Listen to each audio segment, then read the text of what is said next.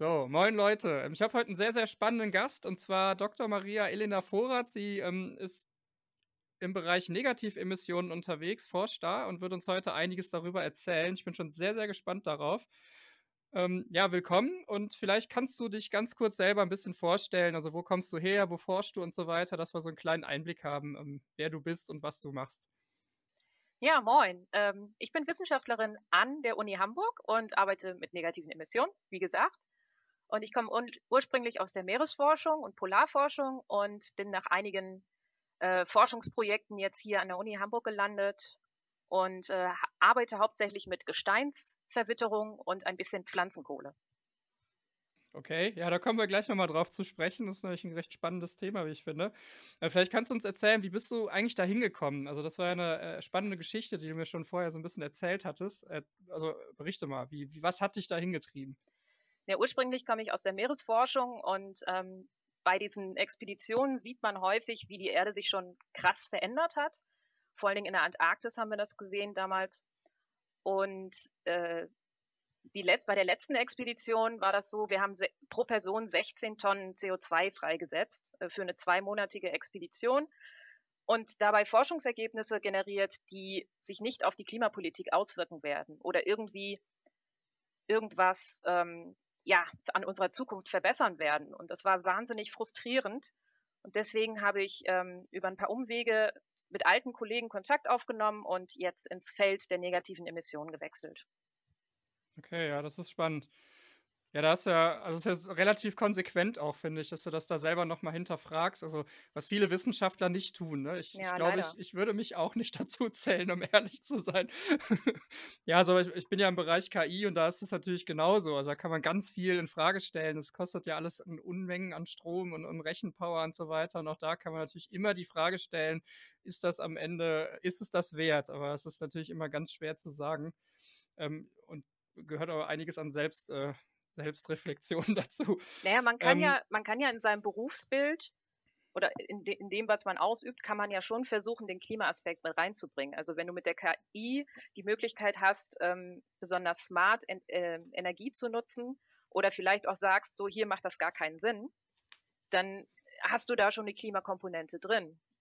Und ähm, ich, äh, ich habe mich schon mit einigen Wissenschaftlern aus meiner aus meinem Feld quasi gestritten, weil die gesagt haben, hier, du verkaufst deine Seele an den Teufel, denn du machst Geoengineering. ja. Ja, du hast ja den, äh, also es war ja der Begriff Geoengineering jetzt gefallen und das, das ist tatsächlich was, da wollte ich dich auch fragen. Ähm, also Geoengineering klingt für mich erstmal sehr krass. Ich kenne das mehr so aus, aus irgendwelchen Science-Fiction-Büchern oder, oder Stories und so weiter. Ähm, also manchmal ja auch als Terraforming oder so. Ich glaube, das bedeutet dann, dass man das nicht auf der Erde macht, wenn ich mich nicht täusche, aber erzähl uns das gleich. Und was mich noch interessiert, ist, geht es überhaupt noch ohne? Also haben wir mittlerweile irgendwie einen Zustand erreicht, ähm, also klimatisch gesehen, dass, dass dass es, sich, dass es nicht mehr geht, also dass wir tatsächlich zu solchen Maßnahmen greifen müssen. Also das fand ich halt auch noch irgendwie interessant, die Frage. Also es ist nötig mittlerweile. Ja, wie gesagt, der Begriff äh, Geoengineering ist sehr, sehr verbrannt, auch äh, dank Hollywood oder dank äh, Chemtrails und solchen Behauptungen. Deswegen sagen wir inzwischen Climate Engineering. Ähm, aber im Grunde umfasst das eben eine global umspannende Veränderung der biogeochemischen Kreisläufe auf der Erde. Das heißt, wir manipulieren die chemische Zusammensetzung von Wasser, Luft und Boden und so weiter, indem wir eben massiv ins Erdsystem eingreifen, was wir zum Beispiel mit der Industrialisierung getan haben. Also wir haben massiv äh, die äh, Treibhausgaskonzentration in der Atmosphäre verändert, das was zu einer Erwärmung geführt hat. Und das ist im Grunde auch Geoengineering, leider nur in die falsche Richtung, weil das nämlich unsere Existenz bedroht.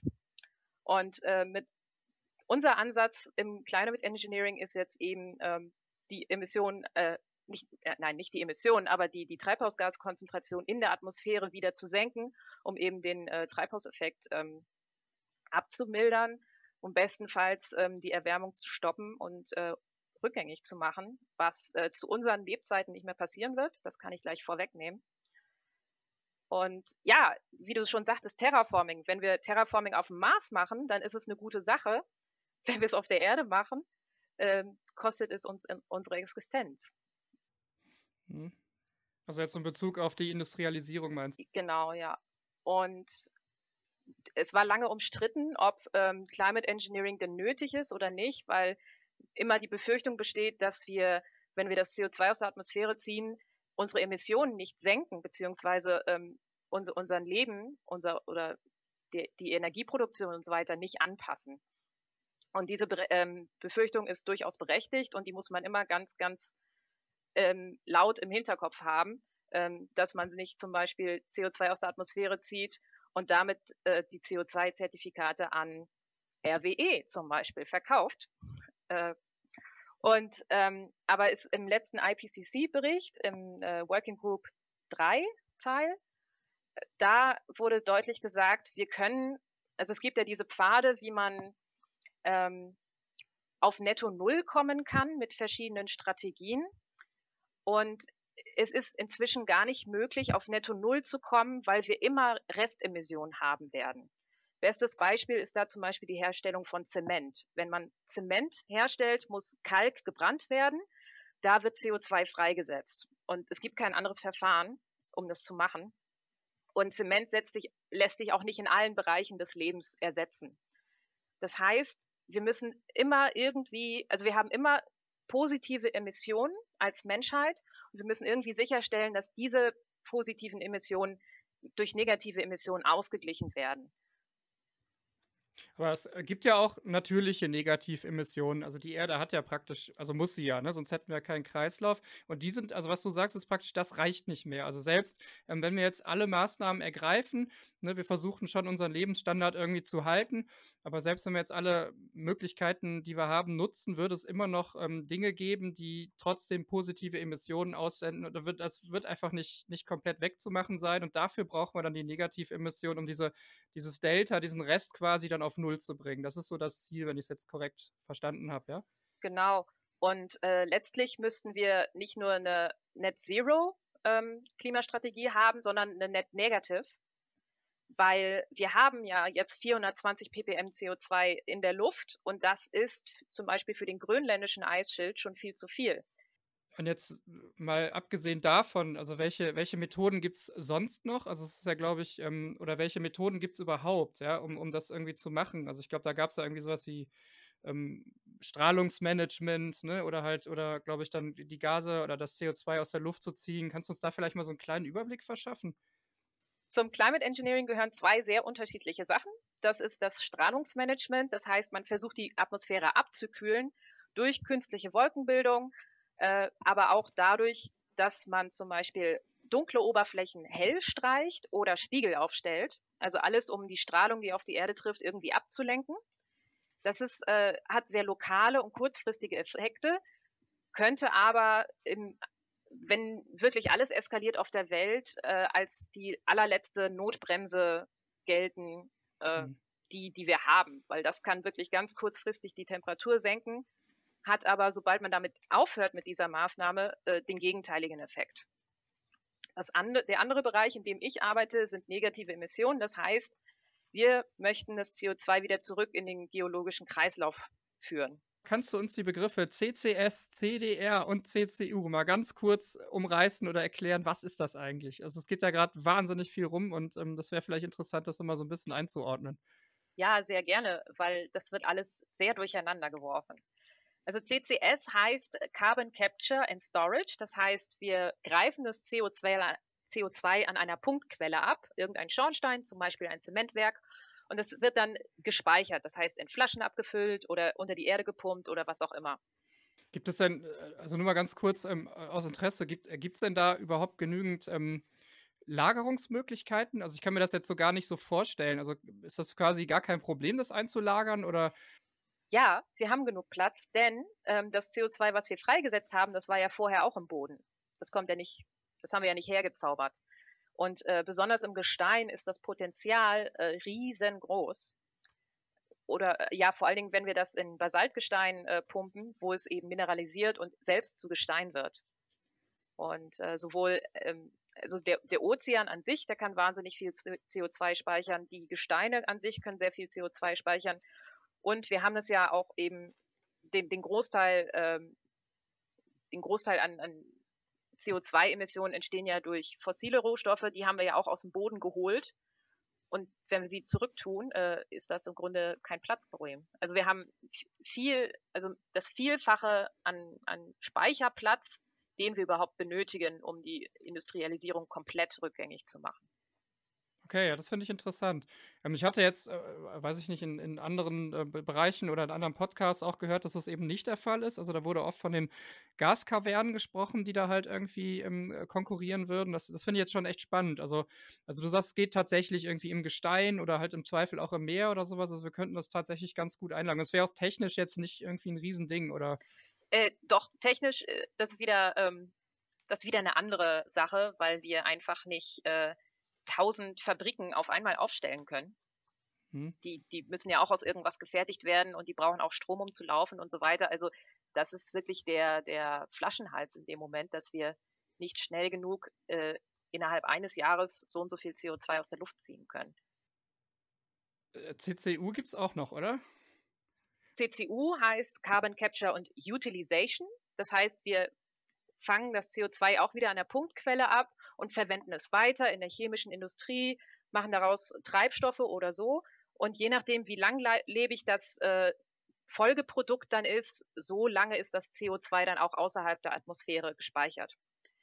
CDR ist ein bisschen was anderes. Genau, CDR, das ist ja auch das, was uns eigentlich interessiert. Und ich glaube, das ist auch das, wo du eigentlich wirklich dran, äh, also aktiv forschst. Ne? Also erzähl mal, das ist ja total interessant. Also CDR steht für Carbon Dioxide Removal. Das heißt, das CO2 ist bereits in der Atmosphäre drin und wir holen es da wieder raus. Ähm, auf der Erde gibt es zwei zentrale Mechanismen, wie das geht. Zum, das eine kennt jeder, das ist die Photosynthese. Also CO2 wird in Biomasse umgewandelt. Das, der andere Mechanismus ist die Gesteinsverwitterung. Da wird CO2 durch die Lösung mit basischem Gestein erst in einen gelösten Stoff äh, ähm, gelöst, so, ja, äh, in, in, Bicarbonat. Und dieses Bicarbonat kann dann zum Beispiel mit Calcium oder Magnesium zusammen ein Carbonatmineral bilden. Das heißt, es wird wieder zu einem festen Gestein. Und das Tolle daran ist, dass wir, ähm, dass die Natur das schon seit Milliarden von Jahren selbst macht und sich eben auch dadurch das äh, Klima, das Erdklima immer äh, teilweise oder ja, reguliert hat. Und wenn wir mit äh, negativen Emissionen beziehungsweise Carbon Dioxide Removal arbeiten, dann nutzen wir eben teilweise die Natur und lassen die einen Teil der Arbeit machen. Das heißt, wir, wir haben immer ein Zusammenspiel mit der Natur. Also wir nehmen entweder Biomasse, die das CO2 gebunden hat, äh, oder wir nehmen Gesteine und, und, und verwenden die weiter und so. Und es gibt unter den äh, CDR-Methoden noch einen Sonderfall, das ist das Direct Air Capture. Da wird also und das haben bestimmt alle schon gesehen, diesen riesen Staubsauger, der in Island steht. Da wird eben Luft durch diesen, äh, durch Propeller äh, gewirbelt und mittels Aminwäsche wird dann CO2 absorbiert und das wird mit Wasser gemischt und in den Boden gepumpt. Und im Boden äh, passiert dann im Basaltgestein von Island passiert dann eben auch die Gesteinsverwitterung, also eben der, die, die Mineralisierung von CO2. Und äh, hier ist es so, dass äh, der, der Mechanismus, um CO2 einzufangen aus der Atmosphäre, eben ein technischer ist, basierend auf äh, Amin, Aminbasen oder so. Also tatsächlich wäre jetzt sowas wie, ähm, also Bäume oder Aufforstung würde auch unter diesen Begriff fallen, wenn ich das jetzt richtig verstanden habe? Genau, das ist ja, die binden CO2. Wenn wir absichtlich aufforsten, dann ist das auch eine Maßnahme zur, ja, eine Klimamaßnahme könnte man, also jetzt mal ganz naiv gefragt, könnte man nicht, also der, der Eiwanger zum Beispiel, ja. der hat sowas mal rausgehauen, ja. äh, wir machen hier ein bisschen Wald und dann ist alles gut. Also mhm. ist das so? Also können wir, könnten wir das ganze Problem auch mit Wald lösen? Ich meine, das klingt ja jetzt erstmal irgendwie nett. Ne? Also ist jetzt eine, eine Skalierungsfrage, vermute ich. Ähm, äh, weißt du das? Also ist das realistisch irgendwie? Wir können alle Häuser und Acker äh, auf dieser Welt platt machen und sie mit Bäumen bepflanzen. Mal ab, ganz abgesehen davon, dass es vermutlich nicht genug Nährstoffe gibt, um diese Bäume wachsen zu lassen, würde es nicht ausreichen, die gesamte Welt zu bepflanzen, um die Emissionen, die wir jedes Jahr ausstoßen, dann irgendwie damit abzudecken. Also es, es geht nicht einfach. Ne? Nee, ne? Also die, äh, also die Kapazität der Bäume oder der, der, das würde nicht genügend rausziehen quasi. Das, genau. das würde man nicht schaffen. Man, also man, man eskaliert da so immer so ein bisschen mit, mit äh, Leuten, die das sehr, sehr stark pushen, weil ähm, das auch so ein bisschen emotional aufgeladen ist. Äh, Bäume sind hervorragend für die Biodiversität, die regulieren den Wasserhaushalt, die kühlen die Umgebung, deswegen sind die so wichtig in der Stadt. Sie ähm, sind wichtige Teile im Nährstoffkreislauf und äh, dienen auch, äh, um uns Menschen, um uns mental zu erholen und auch als, als Rohstofflieferant für Holz und so weiter. Das Problem ist, ähm, Bäume wachsen sehr langsam. Das heißt, die können gar nicht schnell genug wachsen, wie wir emittieren. Das heißt, wir müssen sehr, mhm. sehr viele Bäume auf einmal pflanzen. Die Bäume brauchen aber Platz und diesen Platz haben wir einfach nicht. Wir benutzen den nämlich, um äh, Pflanzen anzubauen, die wir dann an Tiere verfüttern oder in, als äh, Biodiesel-Verfahren äh, oder vielleicht auch selber essen. Äh, außerdem wohnen wir auch irgendwo und wir haben auch irgendwelche anderen versiegelten Flächen. Das heißt, äh, es gibt nicht genug Platz. Dazu kommt, in der Klimakrise wird es deutlich mehr Dürren geben, es wird mehr Wald abbrennen, die Wälder sind geschwächt. Äh, besonders in Deutschland kann man das ja auch sehen mit den ganzen Fichtenwäldern. Da mhm. müsste zum Beispiel die, die, äh, die, die, der Waldbestand muss angepasst werden mit anderen Arten und so weiter. Und das ist eben ein langsamer Prozess, der über Jahrzehnte geht, wo bei uns das Klima jetzt schon eskaliert. Also das, das sind alles sehr langsame Prozesse. Sie brauchen sehr viel Platz. Äh, Wasser und Nährstoffe haben wir auch nicht im Überfluss. Das, man, man denkt immer so, der Baum, der Baum, der holt sich schon, was er braucht, der wächst schon. Aber nein, es gibt auch einfach äh, eine Obergrenze daran, wie viel Baumbestand oder, oder wie viel äh, Vegetation sich äh, global ähm, entwickeln kann. Äh, es gibt ja diese tolle Idee, die Sahara aufzuforsten. Und äh, wenn man sich mal auf Google Maps äh, die Sahara anschaut, dann ist das eine relativ helle Oberfläche. Und wenn man sich mal den Amazonaswald anschaut, dann ist das, das Grün des Amazonas ist relativ dunkel. Und es ist grundsätzlich so, dass äh, Wälder durch das Blätterdach eine relativ dunkle Oberfläche schaffen. Das heißt, sie absorbieren auch mehr Strahlung. Wenn man jetzt also die helle Oberfläche der Sahara mit Bäumen auffrosten würde, was aufgrund von fehlendem Boden und Nährstoffen und Wasser ein Mammutprojekt wäre, mhm. Dann würde man gleichzeitig die Strahlungsbilanz der Erde manipulieren und obwohl man CO2 aus der Atmosphäre zieht, gleichzeitig eine Wärmung, eine Erwärmung forcieren. Das ist auch Quatsch. Mhm. Ja, ist interessant. Ähm, also Sahara auf Oste klingt für mich jetzt auch erstmal irgendwie ein bisschen. Also ich, also da frage ich mich direkt, geht das? Also das muss ja wahnsinnig schwierig sein, ne? Das ist ja. Ähm, ich hätte jetzt gedacht, das ist nicht unbedingt die, die äh, optimale Umgebung für Bäume. Es gibt ja einen Grund, warum das eine Wüste ist.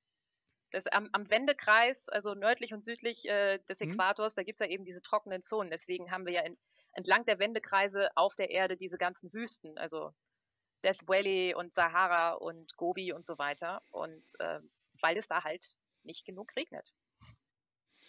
Ja, ja, genau, das wäre jetzt, also ich hätte mir, die Frage ist halt immer, ich muss ja dann wahnsinnig viel Energie und Ressourcen und alles da reinstecken, um sowas dann zu bewerkstelligen. Dann, ähm, also da muss man dann schon immer die Frage stellen, ob das am Ende dann also wirklich äh, irgendeinen Vorteil bringt oder ob das nicht einfach eher ähm, ein theoretisches Konzept ist. Aber es ist spannend irgendwie. Also du äh, hast ja gesagt, mit der Strahlung, das finde ich halt sehr spannend, dass dann tatsächlich eine Erwärmung einfach durch die dunklere Oberfläche stattfindet und dann hat sich das dann teilweise anscheinend schon wieder kompensiert selber, was echt schade ist. Ähm, okay, aber zurück zum CDR. Also du betreibst ja CDR oder Forschung äh, genau an diesem Thema. Ähm, was genau machst du denn da? Also was, was exakt ist denn da dein, dein Thema oder was, äh, erklär doch mal ein bisschen genauer vielleicht. Also ich forsche äh, hauptsächlich an Gesteinsverwitterung. Das ist eben der, der eine Prozess, der CO2 bindet, dadurch, dass Kohlen äh, oder Kohlendioxid und Wasser sich äh, mischen, entsteht Kohlensäure. Das ist also ein schwach saures äh, Wasser dann. Und wir tun dieses Wasser auf basisches Gestein. Das löst sich auf das Gestein und dadurch heben sich die beiden eben auf. Und CO2 wird transformiert in ein Molekül, das heißt Bicarbonat. Und Bicarbonat ist ein Bestandteil, ein natürlicher Bestandteil des Wassers. Das steckt besonders auch äh, in Mineralwasser drin. Das, also das ist nichts Giftiges, das kann man trinken. Und Bicarbonat ist äh, im Wasser gelöst und kann mit anderen Ionen, Calcium oder Magnesium zusammen, äh, ein Carbonatmineral bilden. Das ist dann nichts anderes als Kalk. Ne? Wenn du in den Wasserkocher guckst und dann siehst du, wie Bicarbonat und Calcium Kalk gebildet haben. das ist so eine Kalkablagerung dann. Und dieser Prozess passiert, seitdem es die Erde gibt. Und, beziehungsweise seitdem es festes Gestein und flüssiges Wasser auf der Erde gibt, verwittert Gestein und äh, bindet dadurch CO2. Und äh, wir ähm, arbeiten, also in einem Projekt, in dem ich arbeite, ähm, da nehmen wir dieses Gestein, also wir nehmen hauptsächlich Basaltgestein, das ist sehr gut dafür geeignet, reiben es zu, zu Staub, weil wir dann ähm, eine ne deutlich schnellere Lösung haben und geben es in Ackerland, in Boden. Äh, Im Boden ist es so, dass der CO2-Wert besonders hoch ist, dadurch, dass der organische Masse zersetzt wird, aber auch äh, die Pflanzenwurzeln CO2 ausatmen, um ihre Umgebung anzusäuern. Die machen das, um an Nährstoffe heranzukommen. Die werden durch das saure Milieu da mobil und dann können sie das, wenn sie Wasser aufsaugen, können die Pflanzen diese Nährstoffe mit aufsaugen. Und also wir haben ein bisschen saures Milieu im Boden und äh, auch Wasser also, oder Feuchtigkeit vorhanden und da löst sich das Gestein relativ gut auf. Gleichzeitig äh, setzt es dann auch äh, Calcium, Magnesium frei oder äh, auch Spuren von Phosphor und Kalium, was den Pflanzen auch als Nährstoffen dient. Und das CO2, das nimmt eben dann den, den Weg, dass es äh, von der Kohlensäure sich in Bicarbonat umwandelt. Und das wird dann langfristig mit dem Grundwasser ins Meer gespült, wo das eben als Bicarbonat weiter existiert und am Ende seines Kreislaufs äh, zu einem Mineral mineralisiert wird, zu äh, Carbonat und äh, es kann dann als entweder als Carbonatgestein am Meeresboden liegen oder auch von Korallen und Muscheln und Algen genutzt werden, um Kalkschalen zu bilden. Mhm. Krass. Ähm, ja, es ist ein ziemlich weiter Kreislauf. Also finde ich ja interessant, wie, also wie, was das für, für, ähm, für Wege dann hinter sich legt. Ähm, also, also, ja, es klingt für mich jetzt erstmal äh, sehr krass, weil also der Weg halt so lang ist halt. Also, was ich mal von, von der Luft irgendwie in die Pflanze, in den Nährstoff und so weiter, dann das Grundwasser ab ins Meer. Äh, also muss das so laufen? Also kann da irgendwas schiefgehen auch, frage ich mich jetzt so, weil, weil das, das klingt für mich nach so einem äh, langen, schwierigen Prozess. Da frage ich mich halt immer, also äh, ist man sich da ganz sicher? Hat man da schon äh, die Sicherheit, irgendwie sowas einschätzen zu können? Also wir, wir können es im Labor sehr gut äh, repli replizieren. Äh, also wir, wir, können, also ja, wir können Versuche machen und äh, wir sehen dann, das Gestein, das Gestein löst sich auf und wir mhm. können sowohl an den CO2-Flussraten, aber auch an anderen Parametern sehen, dass es funktioniert. Wir forschen insbesondere daran, ähm, eine Methode zu finden, dass wir es draußen in der Natur messen können. Denn wenn man mhm. ein kleines oder eine kleine Prise Gestein auf einen Kubikmeter äh, Boden gibt und ähm, da fällt im Jahr 800 Millimeter Regen und das Gestein löst sich über 20 Jahre auf, ist ähm, sind die Lösungsprodukte dieses Gesteins sehr, sehr stark verdünnt in dem Wasser. Also wenn man jetzt zum Beispiel Wasserproben nimmt und diese misst, das ist so stark verdünnt, dass wir es im Moment noch gar nicht messen können. Und wir mhm. forschen eben daran, den richtigen Parameter zu finden, um äh, sagen zu können, zu welchem Zeitpunkt das Gestein sich wie stark aufgelöst hat und wie viel CO2 es dadurch gebunden hat. Das ist ein ganz wichtiger Schritt, um dann später das in CO2-Zertifikate umwandeln zu können und verkaufen zu können. Und äh, das zu kommerzialisieren ist halt eben auch wichtig, weil niemand gibt 100.000 Euro aus, um ein bisschen Basaltmehl zu kaufen und das auf dem Feld zu streuen. Also das macht man vielleicht mal, aber das, äh, auf großen Skalen ähm, ist, ist es einfach sehr, sehr teuer. Und wenn man nicht irgendwie einen Gegenwert für, diese, ähm, für das Einkaufen des Basalts und das Streuen des mhm. Basalts mhm. bekommt, dann wird das auch niemand freiwillig machen. Ja, ja, klar. Also das, äh, ja, ich denke, die, die CO2-Zertifikate sind ja an, an vielen Stellen sehr wichtig, ne, um überhaupt den Anreiz zu setzen, finanziell, also damit ähm, sich das in der Wirtschaft und Industrie überhaupt irgendwie durchsetzt. Das ist ja bei ganz vielen Dingen so, sonst wird das nicht passieren. Ne? Ähm, ja, total interessant. Ähm, ich glaube, du hattest auch noch äh, irgendwie Pflanzenkohle mit ins Spiel gebracht. Ja. Da kann ich mich noch dran erinnern. Vielleicht kannst du uns da auch noch mal irgendwie aufklären, was hat es damit auf sich? Also Pflanzenkohle, äh, ich halte das mal hier in die Kamera. Ja. Sieht aus wie normale Kohle äh, mhm. und ist im Grunde auch nichts anderes. Genau, also in meiner Forschung kombiniere ich diese beiden Methoden und ähm, die Pflanzenkohle an sich ist auch eine CDR-Methode, die äh, schon seit Jahrtausenden angewendet wird. Das ist das Erstaunliche. Denn man hat äh, in, in Afrika und im Amazonasgebiet hat man Böden gefunden, die mit äh, Kohle vom Lagerfeuer vermischt wurden und daraus wurde dann Terra Preta gemacht. Dazu muss man wissen, dass die Böden in den Tropen sehr, sehr stark ausgewaschen sind und sehr stark verwittert sind. Landwirtschaft ist da ganz, ganz schwierig. Wenn man aber Pflanzenkohle und aber auch Kuhdung und so weiter mischt mit dem Boden, dann kann man daraus einen fruchtbaren Boden machen.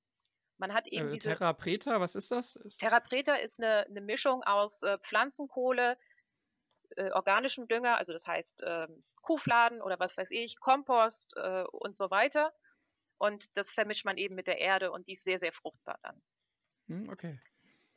Und man hat eben diese sehr alten Böden gefunden, die eben heute auch noch bewirtschaftet werden. Und ähm, inzwischen hat man den, ähm, die, die Verkohlung von Biomasse sehr gut ähm, technisieren können. Das nennt sich dann Pyrolyse. Das ist dann so, dass ähm, getrocknete Biomasse, also entweder Hackschnitzel oder Küchenabfälle oder das kann sogar auch Klärschlamm sein oder Schlachtabfälle. Das ist, äh, ja, die müssen, äh, es gibt Schlachtabfälle, die kann man nicht mehr weiterverarbeiten, die müssen irgendwie beseitigt werden. Alle diese Sachen kann man ähm, trocknen und dann ohne Sauerstoff verbrennen. Und wenn man sie mit Sauerstoff verbrennen würde, dann würde CO2 entstehen. Wenn man sie ohne Sauerstoff verbrennt, dann werden Gase und Flüssigkeiten aus der Masse rausgedrängt und die verkohlt. Das heißt, es mhm. bilden sich sehr hochkomplexe, stabile Kohlenstoffverbindungen. Und das ist im Grunde nichts anderes als die Kohle, die wir im Kraftwerk verbrennen. Wenn man das sogar noch höher brennt, dann kommt man in den Bereich Graphit. Aber letztlich formen wir den Kohlenstoff einfach um in Kohle. Und das ist eben sehr, sehr viel haltbarer als zum Beispiel ein Baum, der im Wald steht. Und diese Kohle, die kann man unfassbar vielseitig verwenden. Das, man kann die in den Boden geben, äh, um den Boden aufzuwerten, mit Nährstoffen zu äh, bereichern. Oh, äh, da die Kohle sehr porös ist, kann die sehr viel Wasser aufnehmen. Das heißt, der Boden wird deutlich dürreresistenter. Ähm, es hat einen positiven Effekt auf die äh, Fauna im Boden. Die Pflanzenwurzeln fühlen sich besser. Die Kohle verhindert sogar das Ausgasen von Stickoxiden. Es hat also sehr, sehr viele Vorteile. Man kann es aber auch äh, zum Beispiel einfach der Gülle hinzusetzen, um die Gerüche ein bisschen äh, zu mindern. Man kann Kohle verfüttern. Äh, man kann Kohle als Baustoff verwenden. Man kann sie im Asphalt mit einarbeiten. Man kann sie als Aktivkohle aufwerten und benutzen in der chemischen Industrie. Man kann daraus verschiedene Plastikersatzprodukte machen.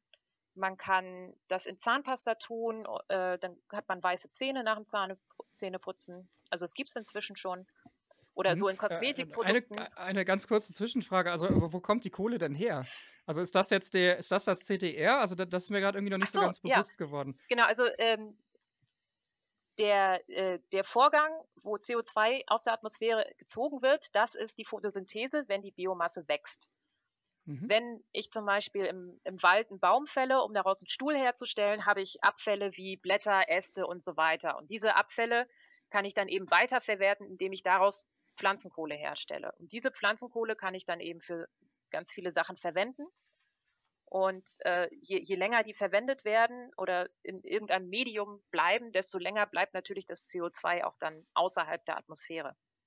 Ich könnte, okay. äh, im Extremfall könnte ich auch einfach Pflanzenkohle nehmen und in den alten Bergwerk einfach deponieren und dann bleibt das da. Und dann habe ich das eben gespeichert.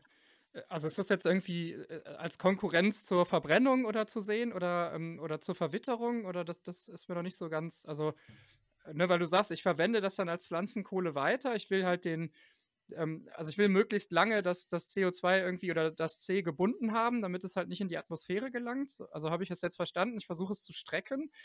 Und ähm, da ist jetzt die Frage, was ist denn, äh, was, was, wäre denn die, die Alternative? Also wenn ich das nicht machen würde, was würde denn dann passieren? Würde ich das dann, die Abfälle, äh, würden die typischerweise verbrannt oder irgendwie anders genutzt oder verwesen oder, oder ne, was? Äh, ja, die würde man noch nicht so ganz. Die würde man eventuell verbrennen oder versuchen, die vielleicht äh, als Hackschnitzel oder so weiter zu verwenden.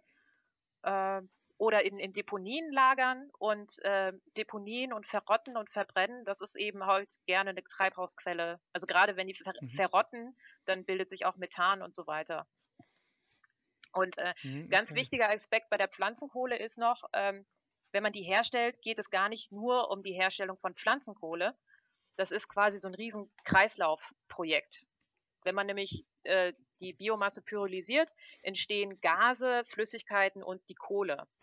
Und das Gas, das kann man verstromen. Das heißt, der Brennprozess der, der Biomasse kann durch das Gas und das verstromte Gas dann selbst aufrechterhalten werden, erhalten werden. Das heißt, man braucht ein bisschen Energie, um die Verbrennung in Gang zu setzen.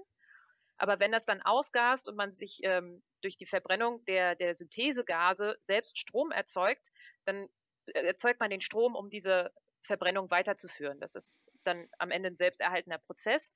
Der kann äh, mhm. äh, eventuell auch positiv sein, dass man eben am Ende Strom übrig hat und ins Netz einspeist. Die äh, Kondensate, die man bekommt, also das, äh, das sind, sind dann Bestandteile, die dann kondensieren zu Öl. Das, das, äh, dieses Bioöl, das kann man entweder auch geologisch speichern, das heißt wieder in Boden punten, oder auch in der chemischen Industrie weiterverwenden, zum Beispiel als mhm. E-Fuels oder so. Mhm. Und die Kohle, ja, die verwendet man eben als Feststoff weiter. Und äh, was noch entsteht, ist äh, Wärme auf jeden Fall. Und es gibt in Mecklenburg-Vorpommern, glaube ich, eine Anlage, die das ins Fernwärmenetz einspeist. Ähm, ja, mit dem Gas wusste ich tatsächlich auch nicht. Also ist das dann Methan oder welche, welche Gase entstehen da halt bei, bei der Pyrolyse dann ja. quasi? Ne? Da würde ich das dann. Hm? Ja, unter anderem Methan. Äh, ich kann dir gar mhm. nicht genau die Zusammensetzung sagen. Es ist natürlich so, dass ähm, die werden verbrannt für die Stromerzeugung und dann haben wir natürlich auch Emissionen aus der, der Pflanzenkohlefabrik heraus. Aber wenn man das alles bilanziert, das heißt, ich rechne, wie viel CO2 habe ich in Feststoff bzw. Flüssigstoff gespeichert und wie viel CO2 habe ich durch die Emissionen freigesetzt, dann erhält man auf jeden Fall eine negative Bilanz. Das heißt, man hat mehr CO2 gespeichert als freigesetzt in dem ganzen Prozess. Plus mhm. eben die ganzen Nebeneffekte, wie ich habe meinen eigenen Strom erzeugt und äh, Fernwärme oder Wärme erzeugt und so weiter. Ja, das ist echt ziemlich spannend. Ähm, Gibt es jetzt noch eine Verbindung zu dem, ähm, zu dem Gesteinsmehl, was wir am Anfang hatten? Sind das jetzt zwei unterschiedliche Projekte oder, oder ist da noch irgendwie eine Art von Verbindung dazwischen, dass man das irgendwie miteinander äh, irgendwie verheiratet? Also, weil, du, weil wir jetzt bei, über beides sprechen, ja. frage ich mich, äh, existiert da eine Verbindung? Ja, ähm, und zwar ist es so, dass äh, diese ganzen verschiedenen CDR-Methoden immer getrennt betrachtet werden. Und wir machen das jetzt zum ersten Mal so, dass wir diese beiden Sachen mischen, also das Gesteinsmehl und die Pflanzenkohle. Es gibt ein paar Studien darüber, dass Gesteinsmehl zum Beispiel wesentlich besser und schneller verwittert, wenn es so kleine Kanäle gibt im Boden, wo das Wasser, das Regenwasser durchlaufen kann und man besonders viel äh, Kontakt zwischen Wasser und Gesteinsmehl hat. Und zufälligerweise bindet die Pflanzenkohle ja gerne Wasser, die, die ist sehr porös. Und da könnte es dann sein, dass ähm, dieser, dieser, diese Wasserhaltekapazität dazu beiträgt, dass das Gestein schneller verwittert. Auf der anderen Seite weiß man, dass wenn man äh, verschiedene Minerale im Boden hat und Pflanzenkohle hinzusetzt, dass die Minerale an, ähm, mit der Pflanze Ton-Humus-Komplexe bilden zum Beispiel. Die sind sehr mhm. stabil. Und die Pflanzenkohle wird geschützt. Äh, also die erhält auch so eine Art äh, kleinen Ummantelung. Das, da passieren dann verschiedene chemische Prozesse. Und die Pflanzenkohle im Boden, äh, die löst sich über Jahrtausende hinweg langsam auf. Und wenn man sie aber mit äh, verschiedenen Mineralen mischt, könnte man die Langlebigkeit der Pflanzenkohle steigern. Mhm. Ja, interessant. Was wir jetzt eben machen, ist, dass wir die beiden Methoden kombinieren. Und in den nächsten anderthalb Jahren werde ich äh, verschiedene Laborexperimente machen, wo die äh, mhm. Methoden, äh, verschiedene Methoden gegeneinander getestet wird. Und wir hoffen, dass wir eben einen Effekt sehen, dass die Kombination von Gesteinsmehl und Kohle einen höheren CO2 äh, oder mehr CO2 aus der Atmosphäre ziehen kann, als wenn wir die beiden Sachen nur einzeln anwenden würden. Das wird mhm. nämlich, also wir rechnen auch ähm, damit, dass wir zum Beispiel positive Effekte auch auf die Pflanzen haben werden, dadurch, dass wir eben ne, Nährstoffe, aber auch gute Wasserbedingungen im Boden zur Verfügung stellen und dass wir dann auch ein besseres Wachstum haben. Das heißt, es kann mehr Biomasse auf dem Acker, wo wir das dann machen, wachsen. Und wenn man zum Beispiel dann diese Biomasse nimmt und wieder verwendet, dann hat man auch wieder mehr CO2 aus der Atmosphäre gezogen. Ja, eine Frage, die man sich jetzt hier natürlich irgendwie stellt, ist auch, also wenn ich sowas mache, ähm, laufe ich da nicht auch ein bisschen Gefahr? Also wir hatten es, glaube ich, gerade schon mal so ein bisschen ähm, angedeutet, dass das halt an sich die ganzen Bemühungen halt, ähm, also CO2, also auch den Ausstoß zu reduzieren, ja. Ja, dass man auch die Bemühungen damit reduziert. Ne? Die, die Gefahr besteht ja immer bei solchen Dingen. Ich, ich glaube, die besteht bei sehr vielen der neuen Sachen, die wir halt äh, entwickeln oder drüber nachdenken. Wie ist es da? Gibt es auch irgendwie ähm, Ideen überhaupt da, dagegen zu wirken oder, oder wie ist da die Prognose, eure, eure Meinung? Erzähl mal. Ja, das ist, äh, das lässt sich auch ganz gut äh, beobachten, gerade wenn irgendwelche Dullis in Talkshows sitzen und so weiter, die sagen, ja, wir machen einfach CDR und CCS und so weiter und dann ist alles gut. Und es gibt dieses Phänomen, dass die Menschen wahnsinnig unterschätzen, wie viel wir überhaupt emittieren an Treibhausgasen. Und wenn es aber um Lösungen geht, dann werden die komplett überschätzt. Also ich kann nur sagen, ähm, um eine Tonne CO2 zu binden, brauchen wir dreieinhalb Tonnen Basaltgestein. Mhm. Bei der Pflanzenkohle äh, brauchen wir für eine Tonne CO2 etwa 400 Kilogramm. Und das sind einfach wahnsinnige Mengen, weil wir, wir emittieren 36 Gigatonnen CO2 jedes Jahr. Es gibt gar nicht genug Biomasse und äh, wir können gar nicht schnell genug Basaltgestein abbauen und auf den Feldern verteilen, um das überhaupt deckeln zu können. Und auch alle anderen Methoden, die es gibt, die können nur einen Bruchteil von dem deckeln, was wir raushauen, weil wir einfach so wahnsinnig verschwenderisch sind. Und mhm. Äh, es gibt ähm, viele Leute, die immer durchrechnen, so, naja, was könnten wir denn damit, äh, also welchen Anteil der Emissionen könnten wir denn damit deckeln? Ja, die kommen dann so auf 10 bis 20 Prozent. Das ist dann schon sehr optimistisch und das ist auch dann für mhm. den Fall, wenn diese Technologien alle funktionieren. Der größte Teil der Technologien befindet sich auf Laborebene. Also wir, wir arbeiten mit so kleinen Säulen, wo wir dann so tröpfchenweise Wasser reingeben und das sind unsere technologischen Fortschritte. Mhm. Hm. Also wir haben, wir haben letztes Jahr ein Pro Pilotprojekt gehabt, wo wir 1200 Tonnen Basaltgestein auf Felder ausgebracht haben. Das bindet 300 Tonnen CO2 ungefähr. Das braucht aber mehrere Jahre, um zu verwittern. Mhm. Und das ist aber ein Also ich glaube so, also unterm Strich ist es wahrscheinlich wie mit vielen Dingen, ähm, also der Begriff Technologieoffenheit wird da ja, glaube ich, immer sehr, sehr gerne auch missbraucht, finde ich. Also ähm, wo man dann versucht zu sagen, wir müssen nichts ändern, ähm, sondern wir warten irgendwie auf neue Technologien und damit ist alles cool. Ja, wir haben ja keine das Zeit Problem, zu warten. Nee, genau, das ist ja das, es ist ein Zeitproblem ja. einfach, ne? Und die Technologien, von denen geredet wird, die existieren oft noch nicht so in der Dimension oder überhaupt in der, in der, in dem Forschungsgrad, dass man die wirklich real anwenden könnte. Zumindest wird es noch dauern. Und dann ist das auch noch eine Frage der Skalierung. Also auch das wird ja oft völlig unterschätzt. Ne? Wie, ähm, ich kann ja nicht mal eben alles irgendwie, äh, also das ist, das sind ja Dimensionen, die muss man erstmal auf die Reihe kriegen. Das wird ja auch einige Jahre dauern. Und ich glaube, das, ähm, das, größte das ist, hm? Ziel bei uns in der CDR-Community ist das Erreichen von einer Gigatonne CO2 pro Jahr. Und darauf arbeiten wir alle mit Hochdruck hin. Und das wird dann ja. vielleicht in 10 oder 20 Jahren passieren. Und wir emittieren aber 36 Gigatonnen und zwar jedes Jahr.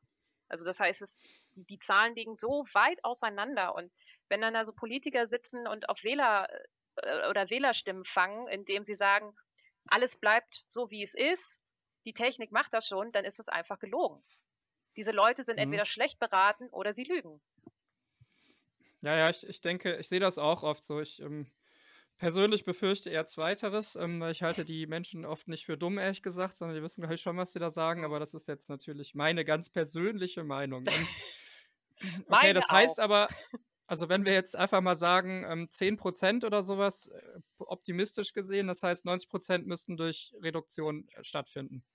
Genau. Was, also ich glaube, eine Frage, die sicherlich auch noch aufkommen wird, die fände ich auch noch spannend, ähm, ob es bei der ganzen Sache, also bei dieser CDR-Geschichte, die du jetzt zum Beispiel da, ähm, an, an, der du am Forschen bist, gibt es auch irgendwie negative Effekte oder kann es die geben für, für Umwelt oder, oder irgendwelche Risiken, ähm, die, die ich jetzt, also ich kann das überhaupt nicht einschätzen. Kannst du mal ähm, so deine Einschätzung geben? Das finde ich sehr interessant.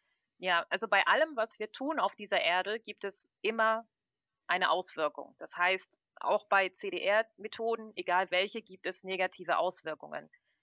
Das, äh, wir hatten ja schon Aufforstung. Ne? Wenn ich aufforste, verändere ich äh, Wasserhaushalt oder auch Albe den Albedo-Effekt und so weiter. Und ich brauche natürlich den Platz. Beim Gesteinsmehl ist es so, das Basaltgestein muss aus der Erde gebrochen werden. Das heißt, dafür ist Bergbau nötig. Wir haben in Deutschland äh, Basaltminen in der Eifel und dort findet auch Bergbau statt. Das heißt, das Basaltmehl, was wir zurzeit verwenden, das ist ein Abfallprodukt aus diesem Bergbau. Wenn die nämlich äh, die Steine klein äh, mahlen, entsteht Staub, der wird in Filtern aufgefangen und dieser, diesen Staub, den verwenden wir dann. Das ist ganz praktisch.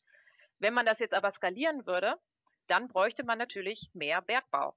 Bergbau ist jetzt nicht immer die schönste Sache der Welt.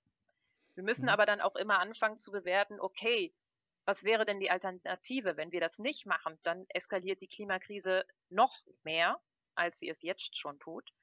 Und dann müssen wir leider anfangen, Äpfel mit Birnen zu vergleichen. Also was sind die Auswirkungen und Kosten der Klimakrise gegenüber den Auswirkungen und Kosten des Bergbaus von diesem Basalt?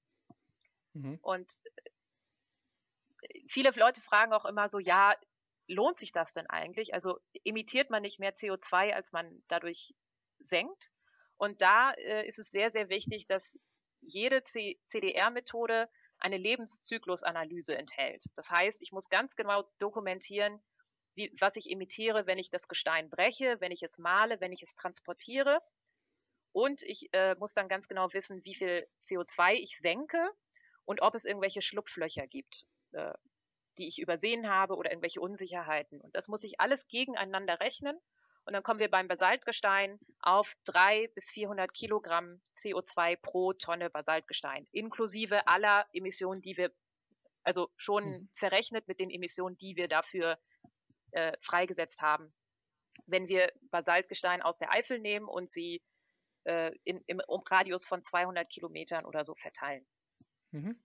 Äh, bei der Pflanzenkohle gibt es auch negative Effekte, zum Beispiel, dass die Biomasse ähm, muss möglichst äh, rein sein. Also ich kann nicht ähm, Holz mit Gras, mit äh, Lebensmittelresten vermischen. Dann bekomme ich eine Pflanzenkohle, die eventuell nicht so positive Eigenschaften hat. Denn wenn ich Pflanzenkohle im, im, als Baumaterial verwende, dann muss sie bestimmte Haltbarkeit haben und so weiter. Das heißt, ich muss ähm, sehr auf die Qualität meiner Biomasse achten und da kann es sein, dass es dann eben regional zu Engpässen kommt und ich äh, nicht genug von einer Biomasse bekomme. Und äh, da fehlt es so ein bisschen an der Infrastruktur, ähm, in, eigentlich auf der ganzen Welt, dass wir quasi die, die, Ab, die Bioabfälle richtig managen. Also wenn es, wenn es möglich wäre, die, die, die verschiedenen Abfälle einer Region zu erfassen und gezielt zu bestimmten Pyrolyseanlagen zu geben und so weiter, also hinzukarren, dann wäre das weniger ein Problem. Und diese Infrastruktur, diese Logistik, die steht einfach noch nicht. Und also so ein bisschen eine gelbe äh, Tonne, eine äh, grüne Tonne und so weiter für die Biomasse, sowas. Jetzt mal ganz dämlich gesprochen. Also sowas in der Richtung müsste man sich dann vorstellen, natürlich im großen Maßstab dann. Es gibt aber noch äh, bei der Anwendung von Pflanzenkohle und Gesteinsmehl gibt es aber noch einen sehr, sehr positiven Effekt, der andere Methoden ausstechen kann quasi. Und zwar, dass wenn wir Gesteinsmehl und Pflanzenkohle auf Ackerland ausbringen, wir nicht eine Konkurrenz schaffen zur Lebensmittelproduktion. Denn es gibt zum Beispiel die Methode, dass man Energiepflanzen anpflanzt, um daraus dann bei der Verbrennung Energie zu gewinnen, CO2 abzuscheiden. Und das, äh, die Pflanzen kann man oder die Fläche kann man nicht für landwirtschaftliche also für, für die Nahrungsmittelproduktion nutzen. Wenn wir das aber anwenden, dann kann darauf wachsen, was will. Also wir können das, äh, wir haben keine Konkurrenz zu Flächen, auf denen Lebensmittel hergestellt werden. Und das ist ein großer positiven Nutzen, den wir auch in unserer Methode sehen. So. Ah, okay, interessant. Ähm, ja, ich glaube, das war es soweit. Also vielen Dank für deine Zeit. Ich fand es mega spannend. Ähm, ja, bist immer herzlich willkommen. Ich denke, es wird vielleicht auch nicht das letzte Mal sein, dass wir hier sowas machen. Das fand ich irgendwie äh, bisher sehr erhellend immer. Also auch das Video, was wir zu den Klimakipppunkten gemacht haben, das hat mich auch wirklich nochmal sehr weitergebracht. Also einfach vom Wissen her fand ich es sehr spannend. Also vielen, vielen Dank dafür. Mhm. Und ähm, ja, dann sage ich äh, bis zum nächsten Mal hoffentlich. Ja, gerne. Tschüss. Ciao.